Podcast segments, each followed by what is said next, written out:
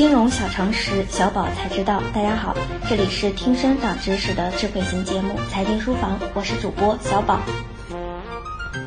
上期节目我们讲解了 GDP 的概念，GDP 通常用来衡量经济增长率，经济增长率是反映一个国家经济是否具有活力的基本指标。经济增长通常有三大要素，也就是我们常常说的三驾马车。今天我们来一起学习这三驾马车到底是怎么拉动经济增长的。经济学中所讲的三驾马车，具体来讲就是指投资、消费和出口这三个经济指标，是衡量一个国家经济水平的重要指标。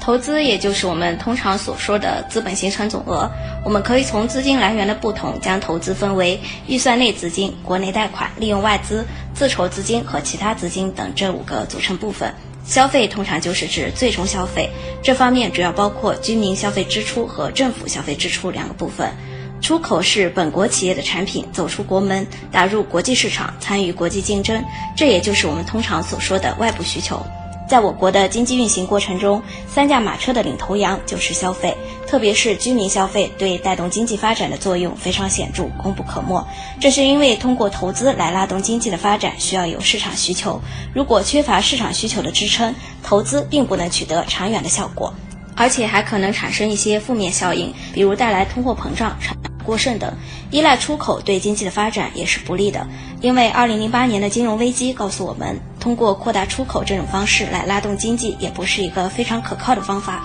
所以，推动经济增长最根本的还是要拉动内需消费。我们可以通过下面这些数据来更加直观地了解这三驾马车对经济的贡献。国家统计局的数据表明，二零零九年金融危机下，我国投资、消费和出口对经济增长率的贡献度是这样的。投资对 GDP 的贡献率为百分之九十五点二，拉动 GDP 八点七个百分点；而消费对 GDP 的贡献率为百分之四十五点四，拉动 GDP 四点一个百分点；进出口对 GDP 的贡献率为百分之四十点六，拉动 GDP 为三点七个百分点。三者相加，全年增长九点一个百分点。从上面的数据中，我们可以看出，当外需萎缩的情况下，一定要刺激国内的投资和需求，这是保持经济增长的关键所在。特别是依靠内需来扩大消费需求，刺激消费，这是经济增长的根本动力。而且，我们也能从上面的统计数据中看出，消费这一项指标还有很大的发展空间。